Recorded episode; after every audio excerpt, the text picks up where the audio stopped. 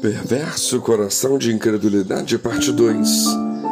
Tende cuidado, irmãos, jamais aconteça ver em qualquer de vós perverso coração de incredulidade, que vos afaste do Deus vivo. Pelo contrário, exortai-vos mutuamente cada dia durante o tempo que se chama hoje, a fim de que nenhum de vós seja endurecido pelo engano do pecado. Hebreus 3, 12 e 13. Um dos grandes perigos que a igreja contemporânea vive é ser infectada por uma tentação que cercou muitos cristãos no início da igreja primitiva e um grande número caiu enlaçados por ela. É algo sutil que vai invadindo os corações e, sem se aperceberem, não obstante manterem a forma religiosa, as expressões os aspectos externos de crença, o coração vai se afastando de Deus de sua soberana vontade.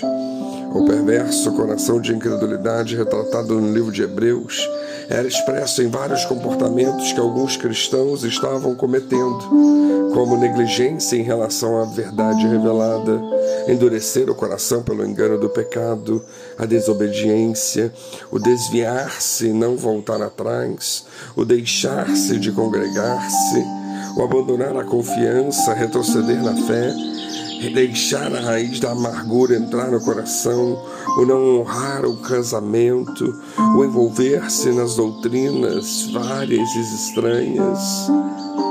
Mas, diante disso, o que fazer para combater o espírito de incredulidade? Bom, precisamos fazer a confissão da esperança. Hebreus 10, 23 diz: Guardemos firme a confissão da esperança, sem vacilar pois quem fez a promessa é fiel.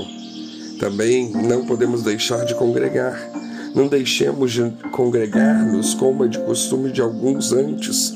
Façamos admoestações e tanto mais quanto vedes que o dia se aproxima. Hebreus 10, 25.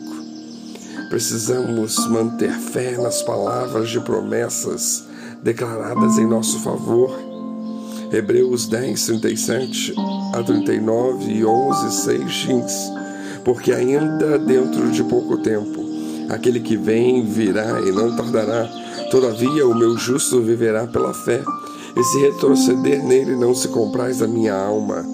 Nós, porém, não somos dos que retrocedem para a perdição, somos, entretanto, da fé para a conservação da alma.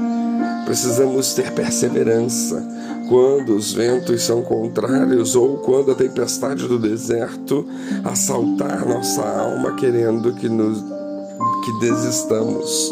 Hebreus 12, 1 e 2 diz: Portanto, também nós, visto que temos a rodear-nos tão grande nuvem de testemunhas, desembaraçando-nos de todo o peso e do pecado que tenazmente nos assedia, corramos com perseverança a carreira que nos está proposta, olhando firmemente para o Autor e Consumador da fé, Jesus, o qual, em troca da alegria que lhe estava proposta, suportou a cruz, não fazendo caso da ignomia e está sentado à destra do trono de Deus.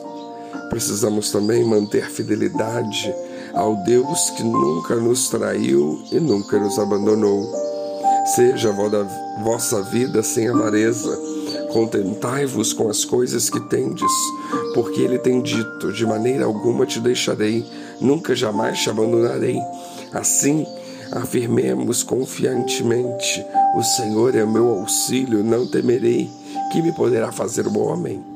Hebreus 13, 5 e 6. Precisamos também amar o próximo e fazer o bem. Seja constante o amor fraternal, não negligenciais a hospitalidade, pois alguns, praticando assim o saber, acolheram anjos. Lembrai-vos dos encarcerados, como se presos com eles, os que sofrem maus tratos, como se com efeito vós mesmos em pessoas fostes os maltratados. Hebreus 13, 1, 2, 3 e 16. Precisamos obedecer aos líderes e pastores que nos guiam. Obedecer aos vossos guias e sede submissos para com eles, pois velam por vossa alma, como quem deve prestar contas, para que façam isso com alegria e não gemendo, porque isso não Aproveita vós outros, Hebreus 13, 7 e 17.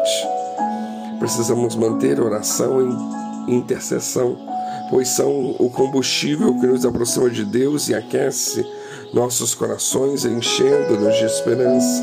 Orai por nós, pois estamos persuadidos de ternos boa consciência, mas desejando-os em todas as coisas o viver com dignamente. Hebreus 13, 18 e 19. Precisamos lembrar, não podemos esquecer que há uma promessa de bênção sobre as nossas vidas. Dar-vos-ei coração novo e porei dentro de vós o espírito novo. Tirarei de vós o coração de pedra e vos darei um coração de carne. Porei dentro de vós o meu espírito e farei que andeis nos meus estatutos, guardeis os meus juízos e os observeis. Ezequiel 36, 26 e 27. Que o pecado da incredulidade não nos atinja de nenhuma maneira e que a igreja que somos possa andar alterneira em fé, confiança e força no Espírito Santo, que vivendo em nós nos transforma de glória em glória até a manifestação gloriosa de nosso Rei e Senhor Jesus Cristo. Que Deus os abençoe.